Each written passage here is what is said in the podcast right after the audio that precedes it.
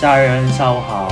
下午好，海宝，海宝，下午好，，又见面了呢，又是一个阳光明媚的周日下午，我们开始录音了。周六下午，对，海宝，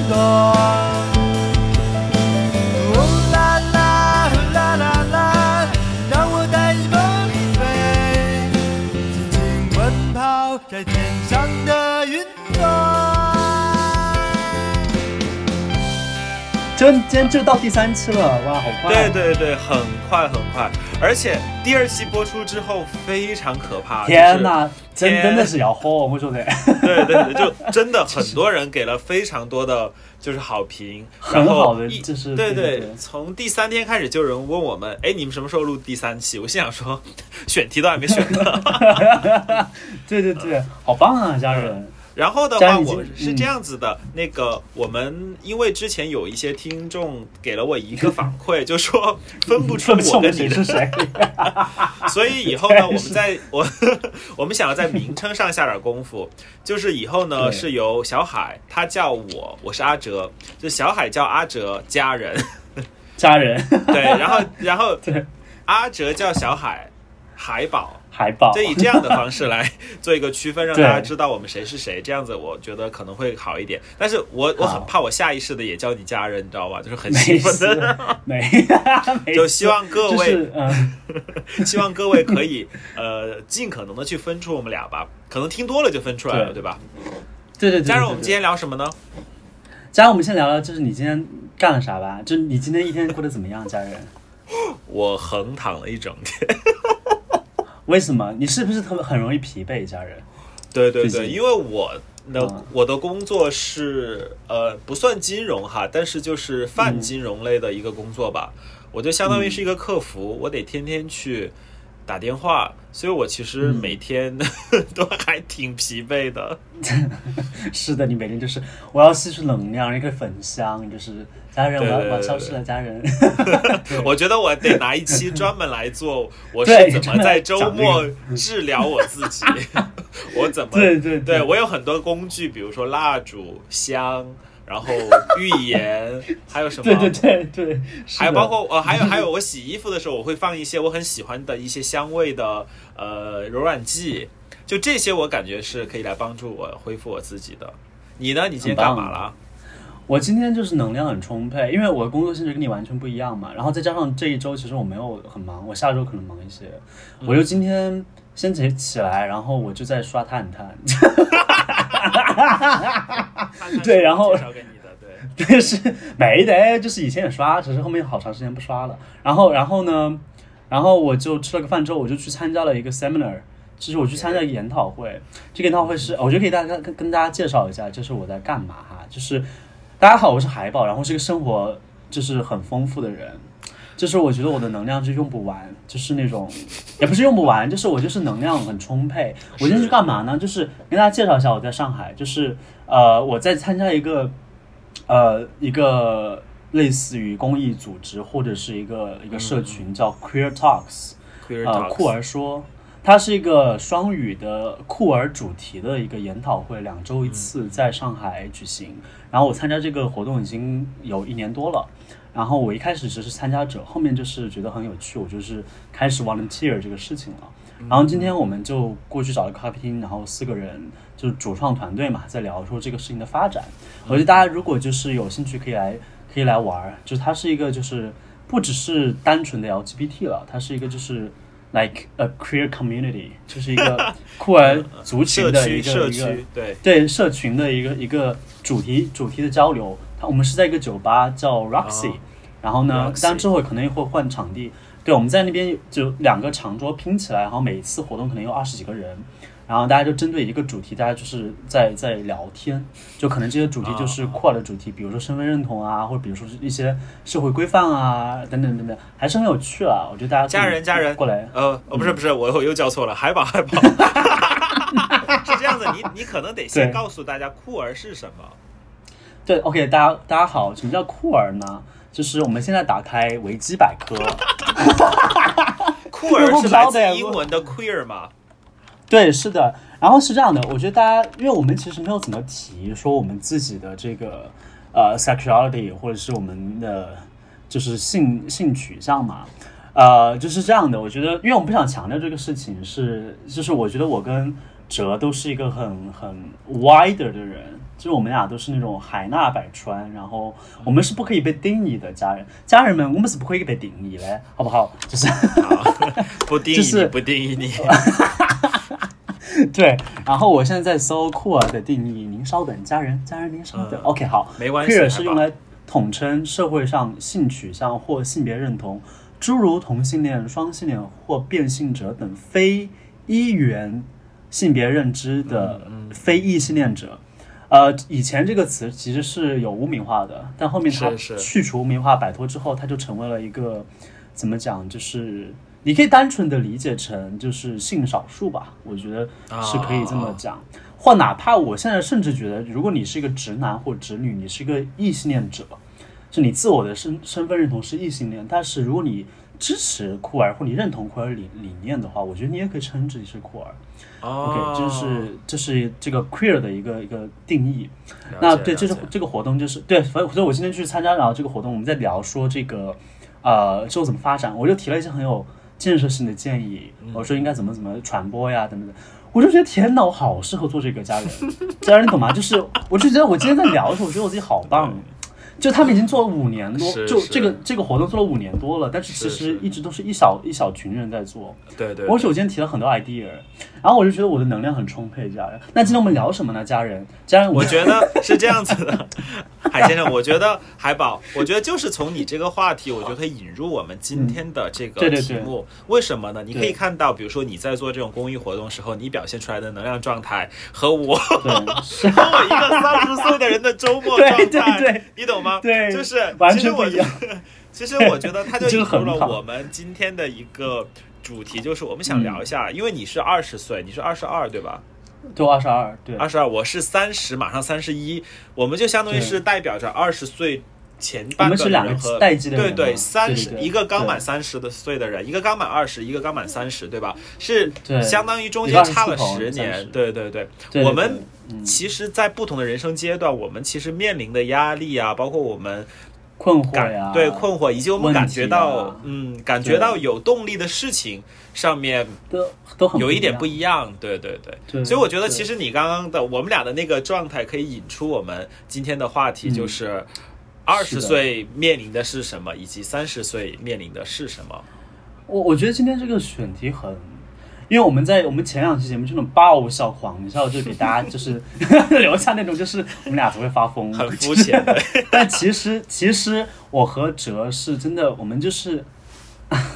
我觉得我们真的不可被定义的，我们真的是太你重家人同一个形容，你要重复很多次。就 是就是，我觉得我们真的很有内容，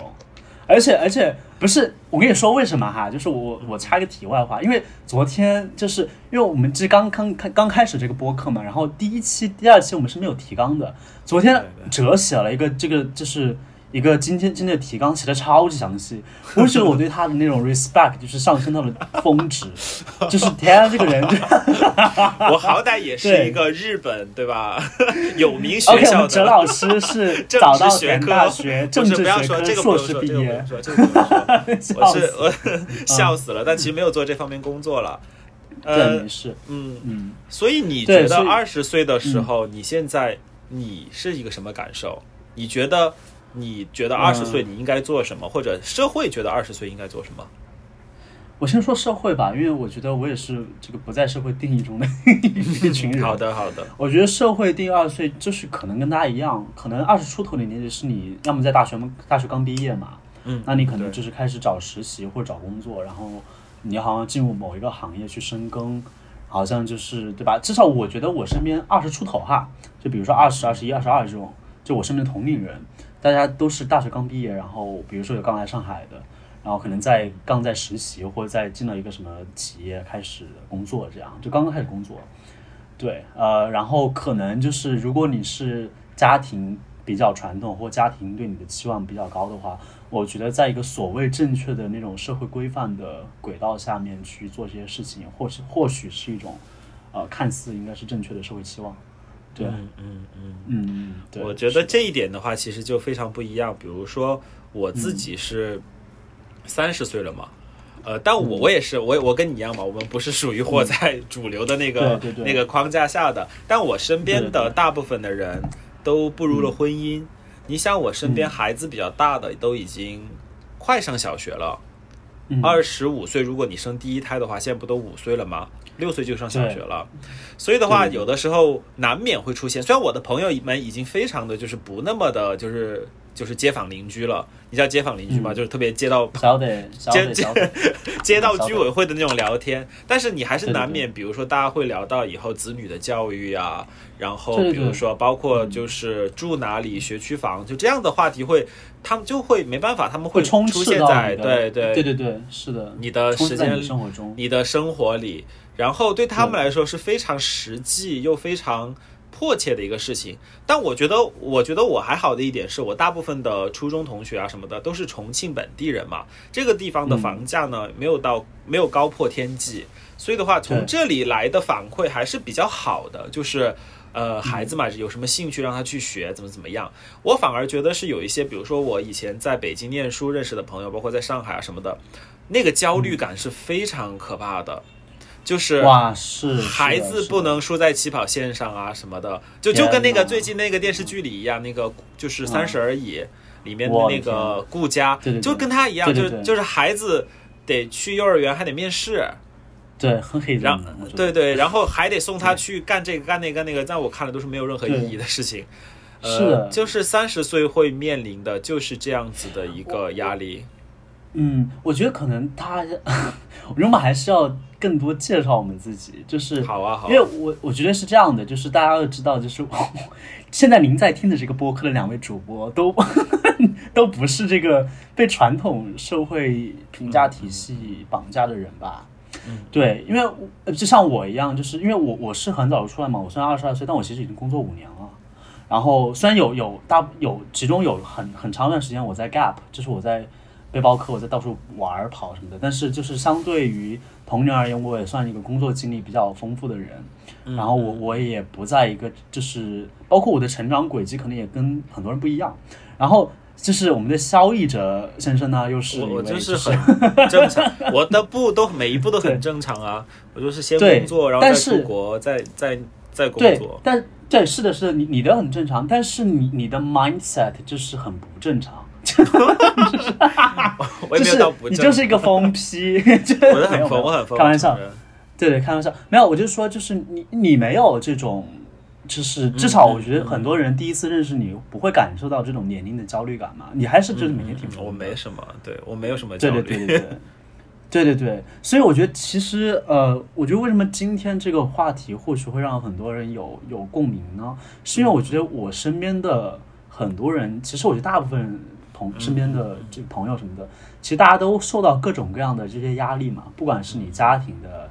这些压力，或者是比如说你身边的你在一些尤其是大城市的这种工作压力。总是在告诉你说，比如说什么年龄该做什么事情，或者是说，呃，你应该就是干点正经事儿这种，嗯你知道，就是，所以我觉得这是我们今天讨论这个选题的意义。嗯对，是这样子的哈，那个海宝，我其实想到了一个点，是我现在也会有的一个焦虑，而且是一个社会结构性的。你在喝水吗？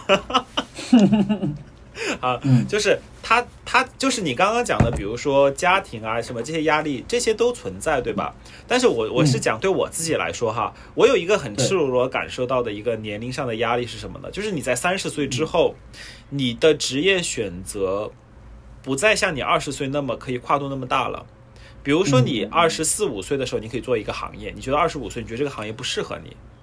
对，你可以叭就 transfer 到一个新的行业去，但是呃三十以后的话，你知道是他面临的一个特别现实的问题，就在于你三十岁了，所以你转到别的公司去，人家不会把你放到一个 junior 的一个位置上，对，他就会直接去考虑你能不能成为一个，比如说呃像能独当一面的，对独当一面的这个角色。不一定你非要做个 leader，但是起码你是一个可以独独立立完成工作的人一。些工作任务的人，对对对，所以很大程度上到了三十岁之后，你很难去 move to another industry。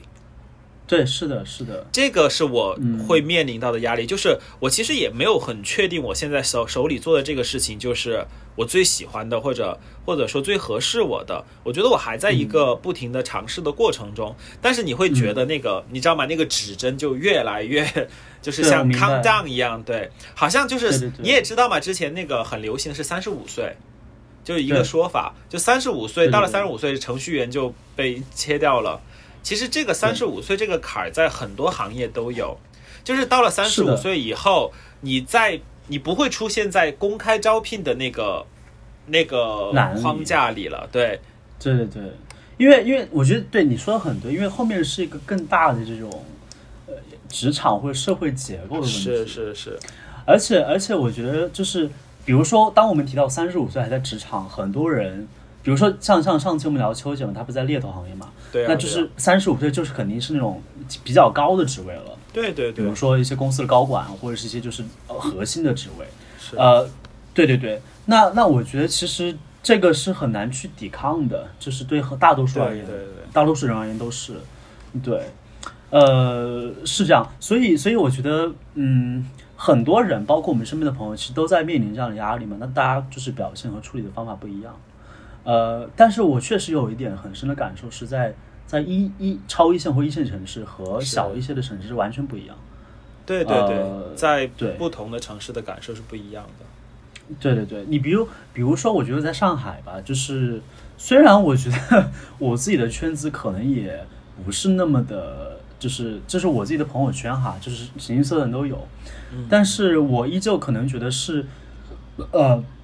我在这个年龄，然后我我身边的朋友可能大多数还是同龄人嘛，就是比如说比如说呃，像是那个一个八卦是哲宝，就是呃最近有介绍他的朋友跟我认识，我就其实虽然大家玩的很疯啊，但是我确实有有一个感受是，我们的话语体系有点不一样了。这个不一样体现在就是像刚刚他提到的说，呃，可能三十岁人真的是在聊，比如说买房或者家庭等等这一系列的事情，而我像我身边的朋友每天还是在，就是不知道聊聊些什么有的没的，是对是是对对，是是，对。那你觉得，比如说像你说你说，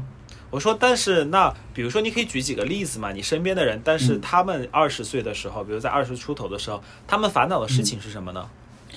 我觉得可能大家大家烦恼的还是穷吧。这种穷不是那种贫困哈，就是穷是那种真的大家都贫穷，是比如你刚开始工作，或者你刚只开始工作一两年，呃，包括我其实自己也是啊，只是我可能更是一个 special case。但比如说我身边的人，可能更多是工作上的烦恼，就是那种哎呀，我我要不要换工作呀？或工作真的很烦，然后我觉得我现在挣的确实确实也不够，然后随着我挣的这个钱的这个增长，我可能自己的消费越来越多，或者是我觉得大家也有自我成长的烦恼，就是觉得我到底应该做什么，或者说我到底应该怎么认识自己。我觉得这个其实更更明显一些。其实其实像是我，我觉得我有很多朋友是那种他在不他还在一个不断探索的过程哈、就是虽然我们都在啊，但是我我是觉得有一点不一样的是，我我身边确实有很多朋友，就是他刚刚从大学毕业，然后出来，他其实是刚开始面对一个更复杂的这个成人社会。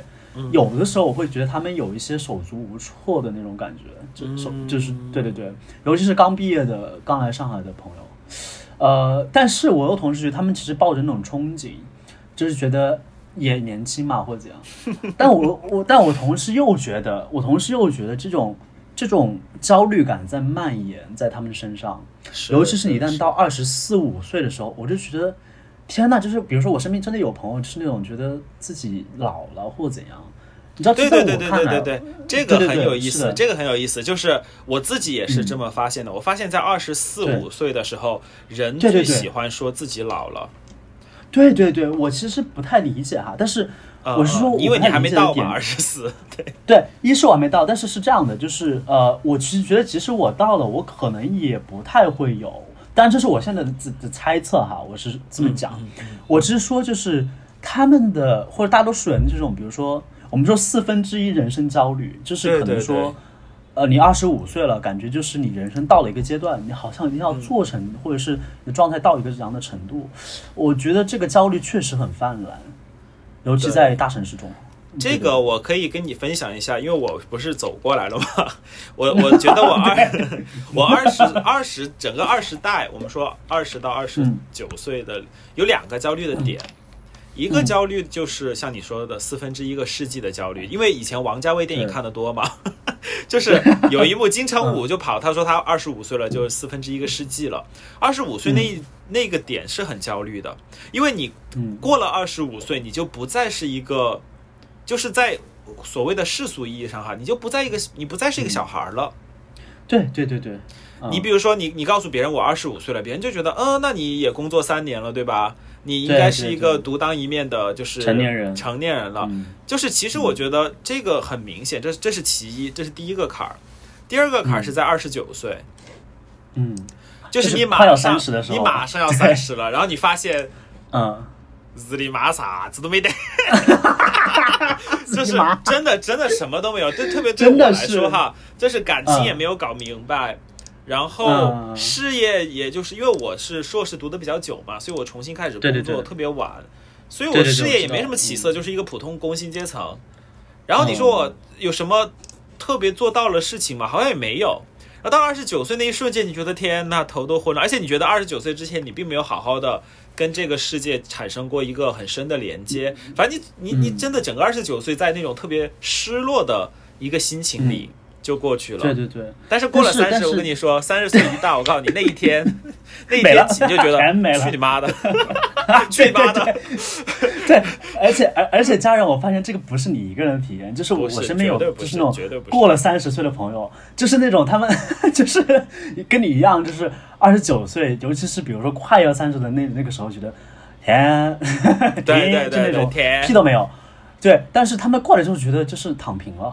真的，我觉得这个很很很很有意思。我就举个最简单的例子吧，就是上一期来的秋姐同学。秋姐不是她，你还你不知道你还记不记得她上一期说了，她说她你问她什么时候就是自己觉醒嘛？她说是二零一九年，她二零一九年的时候就还是二十九岁，她当时特别特别焦虑，因为她是跟我会每天发信息的那种朋友，她那个时候特别、特别的焦虑，就是就意思马上三十了，她说其实现在感情也没有着落。工作又这么不温不火的，他之前其实那个生过病，这个我会以后再去采访他。对，我们以后就他有对对，他他又生过病，他就觉得嗯到了二十九，就是以前二十二、二十三岁渴望的所谓的你憧憬的那个未来，并没有来到。啊，是的，是的，对对，你你觉得你二十九岁或者马上到三十岁的时候，你会是一个以一个相对比较成功的方式，可能你感情有了着落，你也有了。就是就是可能结了婚了，你的人生但是对你的人生已经定了，但是到二十九岁的时候，你会发现，哎，我啥也没有，他就特别焦虑。但我跟你说，他过了 三十岁，还没到一个星期呢，他就觉得啥都好了，他觉得我不是还活着吗？而且他到了三十岁，他觉得他觉得我要去谈恋爱，我要去对对，跟就是跟很多男孩子就是发生就是亲密关系，发生连接，对对去了解他们。他很多的学习都是对三十岁以后才开始的。是的，其实其实我觉得像前段时间那个这个夏天那个很火那个电视剧嘛，《三十而已》，我把那个剧看完了。嗯嗯，我的天，就是 我 大型焦虑现场，大型焦虑现场真的吓死人。我我先先说一点，就是我不能否认那个编剧还是，我觉得他脑壳有问题。他可能就是还是缺乏一点社社社会经验。他对我觉得他可能没有活在，我觉得那个剧就是有一些东西，就是感觉你活那种活在真空里面，你懂吗？它不是那种扎扎入泥土的。但你确实不能否认，我觉得我确实不能否认那个剧还是有一些切面是可以体现当代就是青年人的。呃，我我先讲一点感受是，我觉得，嗯，我觉得它很大程度就是拿三十来当成一个分分水岭。对对，就是你也不知道，我觉得这个到底是哪儿来的嘛？就是谁告诉你三十岁要怎样？我就是我其实一直都不知道这个来源是怎样哈。但是呢，我我确实觉得就是大家觉得好像你过了三十岁就是要要要立业成家等等等等了。我们抛开这些传统的嗯，就是所谓社会约束来谈，很多朋友我我确实是觉得很多朋友像像家人您一样，就是包括秋姐或很多人，包括我身边也有三十岁的朋友，他们真的过了三十岁就觉得，这太阳还是会升起嘛，就是那种、嗯嗯嗯对，就是觉得没有什么变化或者这样的，所以好像是很多人反而在那个阶段或那个点上会有一次，是不是会有一次大的自我觉醒呢？嗯，可以是可能是年龄带来的，可能是对，就是运气好，就是我们我们几个就刚好在三十岁同样同时有了这一个呃想法。其实我不是三十岁有的这个想法，我其实一直都有，就是一直都觉得其实就是很多事情对我来说是 bullshit，、嗯我并不在意他们怎么讲的，对吧？但是只是说到了三十岁，你就更确定了，就是、啊，我还活着，就是我还是活得很好，就他是对对，它就一贯性嘛。对对对，我我可以回答你一个问题，就是你不是说你不知道这个是哪儿来的？我觉得你还是低估了中国传统文化对中国人的影响。嗯，或者东亚吧，就是我觉得整个东亚可能都这样，整个是这样子的，我觉得你呃，我不知道韩国怎么样哈，但是日本其实已经很淡了。你三十岁一定要干什么？这个事情没有中国那么厉害了。哦我我我一会儿可以给你讲为什么哈。我们先回到为什么你说三十岁那么重要，是因为在嗯可能你不是一个特别重视这种所谓的中国传统文化的家庭出生，你自己本来也十几岁就出去了。在在我的这种很就是我是一个春节有二三十个人一起过的一个家庭里长大的，这样子的家庭，对对对，他就会告诉你三十而立，三十就是而立，你知道吗？他用所有所有的、嗯。所有所有的时间点告诉你，三十是一个 deadline，你要在这个 deadline 之前完成以下 结婚生娃，不啦不啦不啦不啦以下所有事情。对对对，嗯，为什么会有这样哈？为什么会有这样？其实还反映了一个问题，其实我刚刚就想跟你聊，其实是我们的那个、嗯。我们这个定义啊，它有点落后于时代了。它是怎么跟时代发生了区别呢？是因为嗯以前谈三十而立的这群人，他们只能活到六十岁或者七十岁，所以他们三十必须而立。哦，是是，你你你嗯你懂我讲的吗？对就是比如说，当你甚至更对假如说你你是一个平啊均年龄五六十岁这样子的一个社会，那你告诉我，你三十岁不立的话，你你你就对吧？你可能到了四十，到了五十岁，你就是晚年了。对对对，是的，是的，嗯，所以他们会去提所谓的三十而立、什么四十不惑啊之类这样的话题。可是现在，特别是东亚，东亚非常的嗯活得非常久。嗯嗯，我举个例，子，为什么日本人可能没有以前那么焦虑的一个点，就是因为现在日本经常提一个叫做“人生百年”嘛。这个虽然这个概念本身不是日本人提的，但是在日本特别流行。什么叫人生百年呢？就是说以后的人类平均寿命是会到一百岁的。你知道嗯日本女生的平均寿命是多少岁吗？多少？现在说现在是八十七岁，是现在是全球全球嗯最就是女、女性来说还是全球寿命最长的，而且你知道平均嗯八十七岁是什么概念吗？就是说你你嗯平均是一个平均，就是如果你是生活在都市里的人，上九十岁是嗯分分钟的事儿。嗯嗯嗯，对，所以的话，如当你觉得你的人生是到九十年或者一百年来规划的时候，你就并不需要三十岁非要完成什么，就是一定要完成什么样的什么样的事情。所以在日本来说的话，三十岁之前你一定得结婚，不一定是这样子的。就大家这个想法没有那么的浓烈了，嗯，被冲淡了。但是现在在中国还是依旧还是觉得你三十岁之前必须得把这些做完，因为他们那一代人就是是这么做的，他们的上一代人也是那么做的。这个叫你的终生大事，你要早点解决。对对对，我觉得这个还是也是很多人很难去抵抗的一个特别传统或者特别嗯嗯，对，就是一代一代这么传承下来的这种这种思想或者理念吧，或或者我觉得你你的解释也非常 make sense，就是我们其实在这个事情上是滞后于时代的。我们是滞后于我们的观念滞后于事实。对对对，是的，是的。呃，我不知道有我我不知道提一个事情会不会是这个里面一个因素，就嗯是不同的生活质量。比如说是，我觉得可能在日本是不是人均的这种呃生活质量还是要稍微高一些呢？就是比如是说这个，是是是不管是水质啊、空气啊，或者基本的这种社会社会的呃制度、福利等等等等，医疗是不是还是稍微要好一些？哦所以但是这个个可能跟这个可能，我觉得是这样子的。我嗯他们的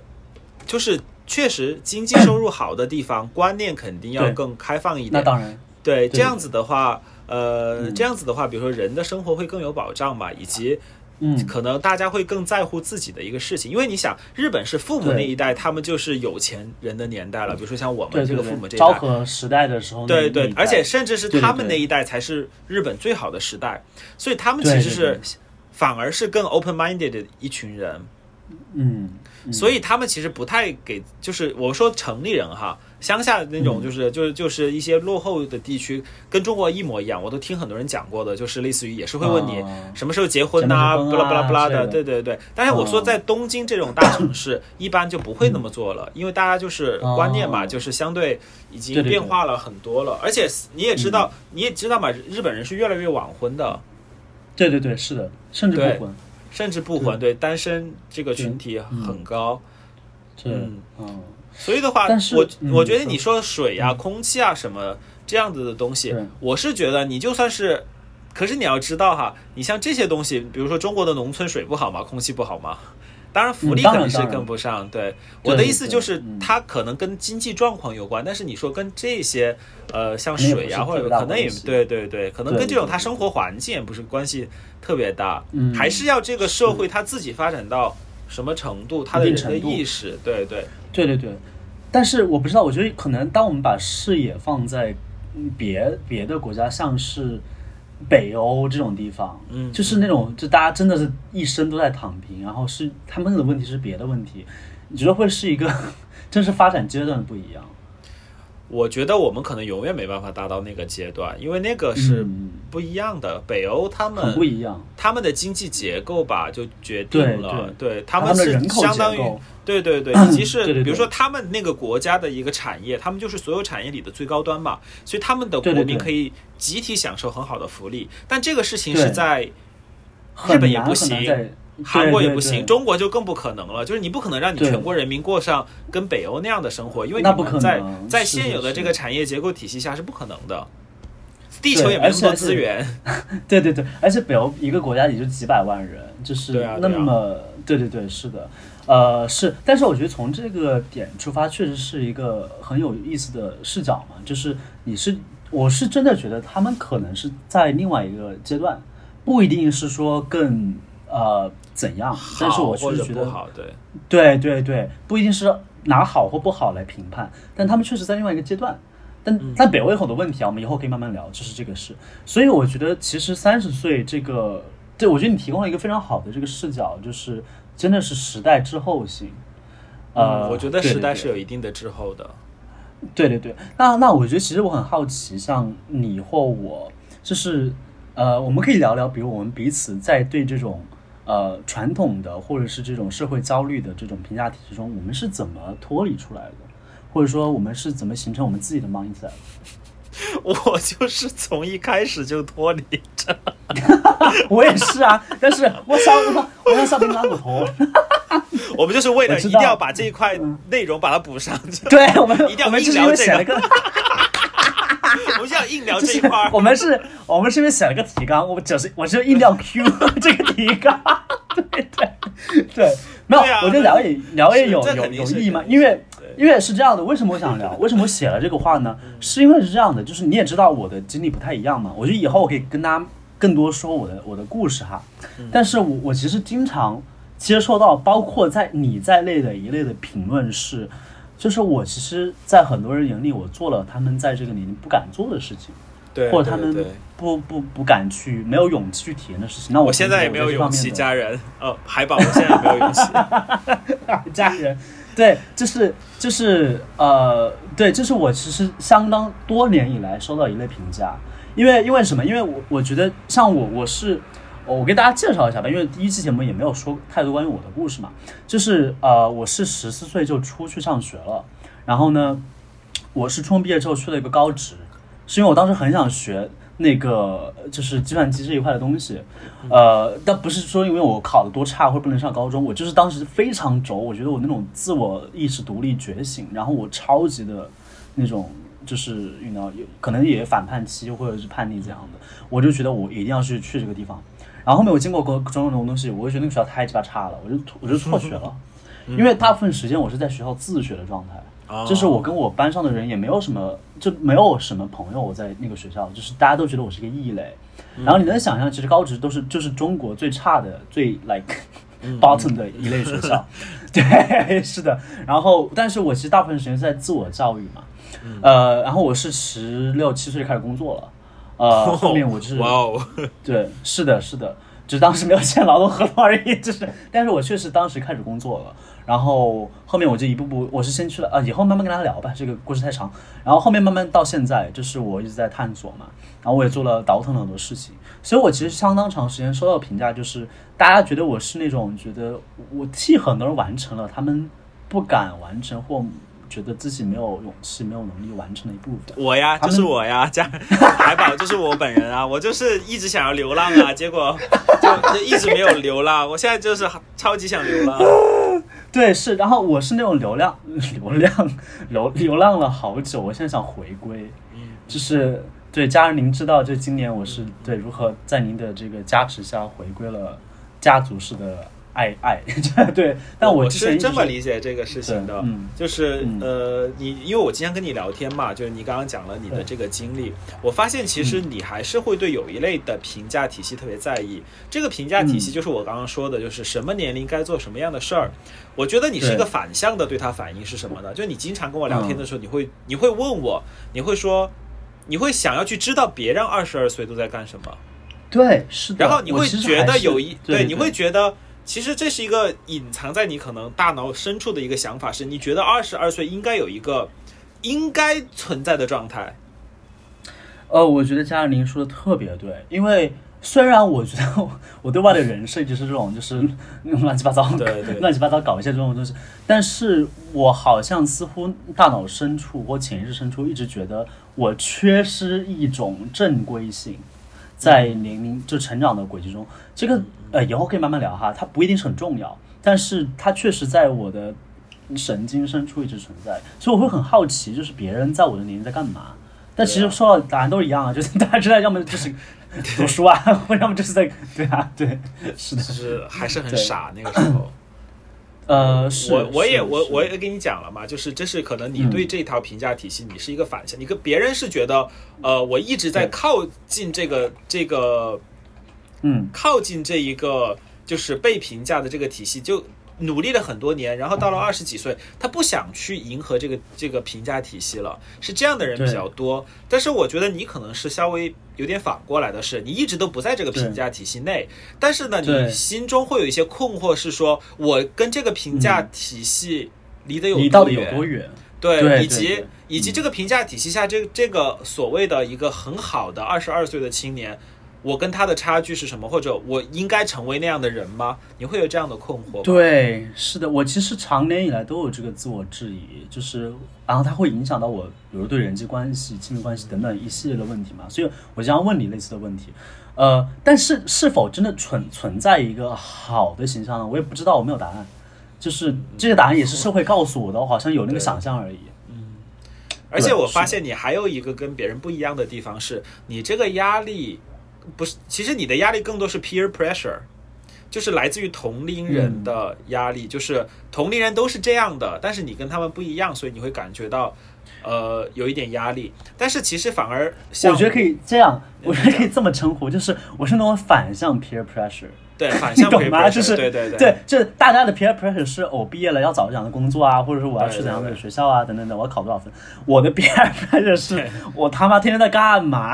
是就是是是是是，对对对就是这样子的，就是这样子的。对对对，呃，我我为什么想提这个，是因为其实你会发现，你在提这个关系的压力的时候，你很少提到来自家庭的压力。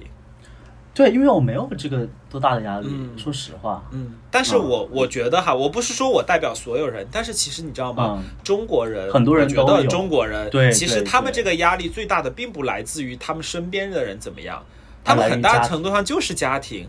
就是中国这个血亲社会里哈，血液大于一切。我甚至可以开一期就讲讲日本人的家庭观跟中国人的家庭观有什么不一样。可以噻，可以噻。对嗯我们有一期，比如说日本是就就是讲忠诚嘛，中国是讲孝道的，就是你要符合嗯你父母的预期的，这个是中国人的最高的道德。所以我觉得其实很多人，你不管二十岁开头，还是说像我这样的三十岁，很大程度上是来自于家庭关系的压力，对他们真的很难去 defend 这个事情，无法。非常非常就是。无法，真的无法。呃，对我觉得我没有的是因为我很早就抵御了，就是我是那种发疯的一样抵御，然后再加上我觉得我的家庭，比如说我我妈妈还是一个，虽然在一开始还是很不理解我，然后我跟他有非常多的矛盾，但现在就是可能对我调教的也是，觉得就是一切就是很好。呃，对，所以我我确实不能代表大多数人，但是我确实也理解大多数人于对对对家庭压力的这种呃无能抵抗的这种 pressure。对对对，呃是，所以确实是这样。呃，但你说有什么方法呢？我觉得很难讲出什么具体的方法。我觉得可能它真的是一个长期的博弈，就是你跟你在家庭中的这种话语权的博弈。或者我个人的一个看法是，你如果想要抵御这一切的话，你首先要更了解你自己，或者说我们是的，是的，就是还是我一直都经常讲的那句给别人洗脑的话，就是你要首先爱上你自己。对对对，因为当你足够有 能量留给自己的时候，你可以去反思你在这个家庭环境中，你应该处在一个什么样的位置和和我应该去，我应该完成这个期望到哪一步？因为这个期望是无穷无尽的。你就算考上了你你就算考上了清华，哈佛，就是对，他会觉得哈佛，对他还是不满意。对对对他的不满意是他的问题啊。这个，对对对，这个叫课题分离。对 对，我们稍微总结一下吧，因为刚刚我们聊得很散，们跑其实题了。对对对对，我们其实没有跑题，嗯我们一直在讲，只是我们讲的很散。我稍微总结一下，就是比如说你刚刚讲的二十岁，对吧？二十嗯岁其实更多来自于他想做什么工作，以及他的自我成长，可能更或者一些感情问题吧，对不对？对对，就对二十岁可能是处处理这些事事情的一个阶段，然后到了我这个一年龄之后的话，大家基本上感情啊各方面这些课题已经解决的差不多了，可能更多的是一些现实的压力、现实引力，房贷、车贷什么学非常对孩对对。孩子上上课啊什么的，对，对这就是，而且这些压力呢，一一部分来自于呃我们说的那个社会上的声音吧，媒体啊、影视作品中的声音。嗯一方面呢，其实很大程度上来自于家庭，对吧？就是家里的的人天天那个他的价值观把你就是绑在那里。对对然后嗯我们这是这是聊到这儿了，然后再再往后呢，我们聊到了其实我们是怎么脱敏的。对。加上您是怎么脱敏？你还是没有回答。对我其实还没有回答，所以我就想想整理一下嘛。我们现在聊到这儿嗯好好好，然后再 C，然后你大概聊了一下你是怎么脱敏的，然后我来跟你聊我是怎么脱敏的。我觉我觉得嗯我很有代表性是，我突然有一天我觉得就是你不要再去满足你的父母的期望了，期望因为其实他们自己都不知道自己要什么。是是这样的。因为我觉得，包括我在选择我现在这份职业的时候，我也会去考虑到，类似于我选这份职业以后，比如说我妈妈讲出去，比如她给别人讲我的孩子在日本做什么什么的时候，不说嗯多骄傲，起码是她可以给她的社会圈子一个交代，总比她跟她说我的孩子在流浪 这种这样的话好，对吧还是？流浪，在流浪，对吧？不知道在哪儿，对，可能可能就是在在亡命天涯。呃，亡命天涯。对，我觉得我以前在做很多事情的时候，我会考虑我做这个决定他会不会开心，或者哦。他能说出去会不会觉得有面子吧，或者帮他嗯完成他的社会的期待和期望。但是我觉得可能到了二十七、二十八这个样子，我觉得这个是一个无底洞，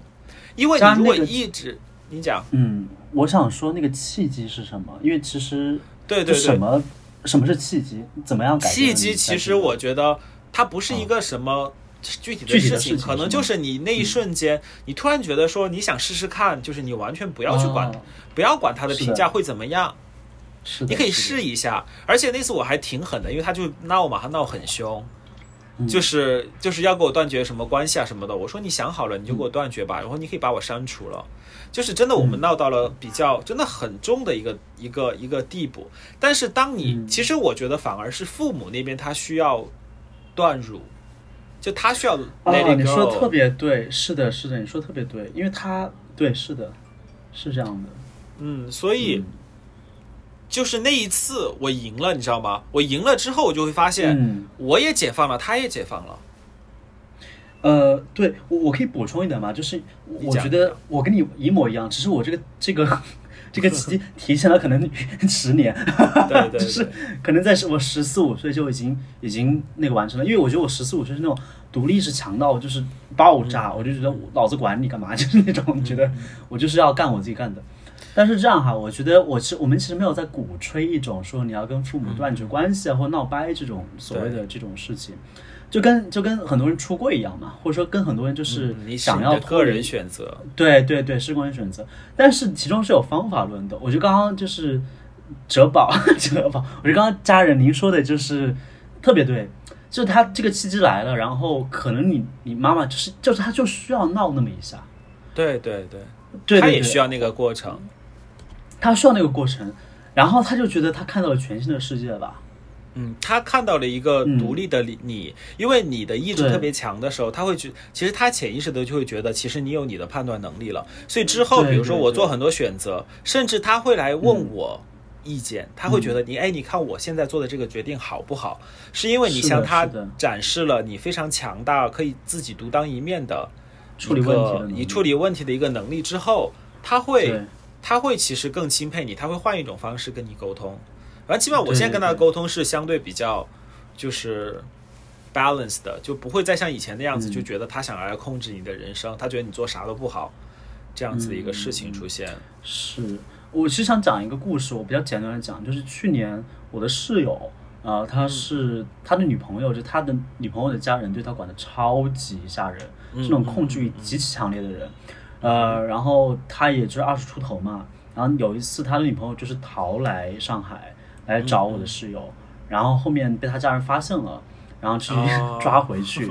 就真的是连夜开车从山东抓回去，很可怕我把这个写成了文章，大家可以去看。对，然后然后后面是闹得非常非常抓嘛，是，然后我就是从这个事情中就是凝视到一些，觉得真的是没有办法断乳，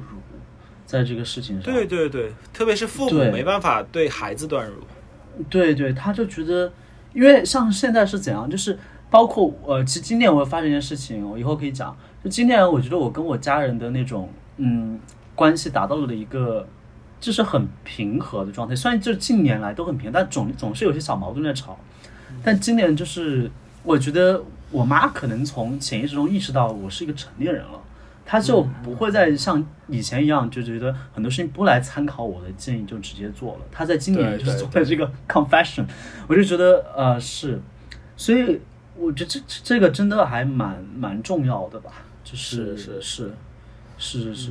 就是在以及家庭我觉得可能我们在延伸出来，包括现在我身边，我们不是说三十岁还有养育孩子的焦虑嘛？所以对于我身边的这些朋友们，他们如何跟自己的孩子进行沟通，我觉得其实是有很大的参考意义的。就是因为你现在跟你父母遇到的问题，将来有一天你的孩子也会遇到的。嗯而且经常我也听他们聊嘛，就是类似于自己的孩子其实已经出现了，比如说一些可能可能有问题，可能脾气不好，说各种各样的事情。所以这也是一种参考吧。你如何去面对你跟你孩子之间的关系？对对对，我觉得是不是嗯，怎么讲？就是我我我觉得下一引到我们下一下一个要聊的这个这个 Q 提纲中的东西，就是 我觉得是 真的是是紧抓提纲的。对，是的，就是我我想我想来讲一个东西啊，就是我我今年二十二岁生日的时候，就今年二月份的时候我写了一封长信给我自己，然后我把它录下来了。你又要写长信给你自己？没有，就我没得哈，我只是今年写写了一封哈，我以前不写的哈，就是就我 就今年写了一封长信，我写我说我我录了一个视频放在 B 站上，我说这是二十二岁的我写给三十岁的海岩的。OK 哎呀，操你妈！你们不要嘲笑我，就是然后然后我觉得呃，我我我会时不时会回看这个东西，我就觉得它是我对三十岁的一种一种期望和想象，呃。讲，您讲，您先讲完。好，我先讲完好吗？家人，家人，呃，我我觉得就是我把很多的我我过去的成长的经历浓缩在了这个内容里面，然后我总觉得就是今天有相当长一段时间，我非常期待三十岁的我自己的样子，就是我我可能会觉得到了三十，一切问题都解决了，或者一切问题就是不解决也解决了的那种感受。但是呢，在您的影响下和众多家人的影响下，真的是，我就觉得想太多了你。我就觉得想太多，就是我就觉得三十岁就是三十岁，没有那么多就是要承载的那种那种没有投射。没有，我现在觉得就是，我现在觉得就是我当下比起年初 写东西的时候，要能够享受我当下就是啊很多很多了。我觉得这个因为很重要。对对，这真的很重要，因为当时呃，大家可以去看嘛，就是我会把这个链接来 link 到这个评论区。你真的是公开处刑吧你？是我真的恨不得把它删掉。啊，笑死没有，而且我而且我跟你说，我那天就是很着急，然后念的就是那种特别生硬，非常着急，就是没有什么起伏。我非常记得，我非常记得，真的特别着对急要录一，个。我就脑子一定要发出去今天，然后我就念得很生硬，哦我的天！但是这个，嗯，我觉得就是还是一个我我的自我观察嘛，因为因为我觉得我比起年初的状态还还是要好很多哈，就是我现在确实能有能够这个更 enjoy 我现在每天在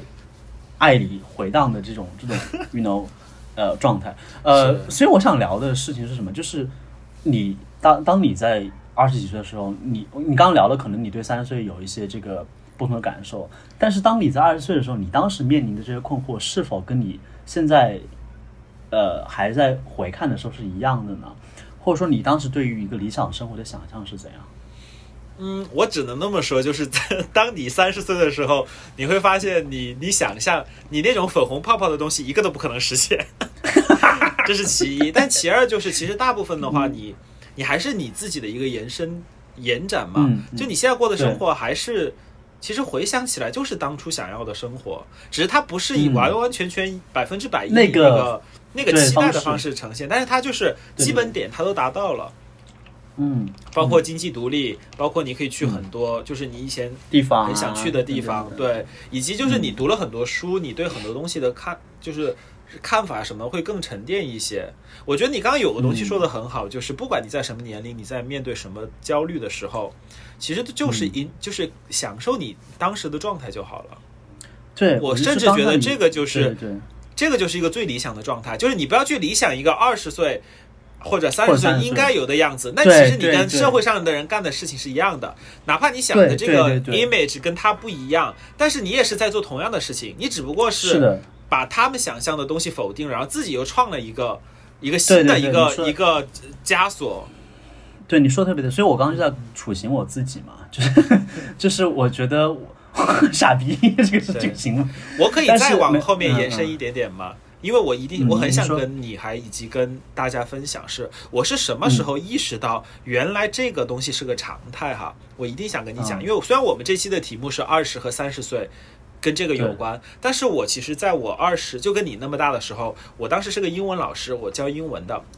我当时教了一个班，那个班的人大概都是年龄四十五岁到五十岁这个年龄段的女企业家，就他们开了一个班学口语，英语我跟你说零基础，从 Hello How are you 开始学。嗯然后他们下了课会聊天的，你知道他们聊什么吗？聊什么？聊感情，聊男人，聊聊两性，你知道吗？聊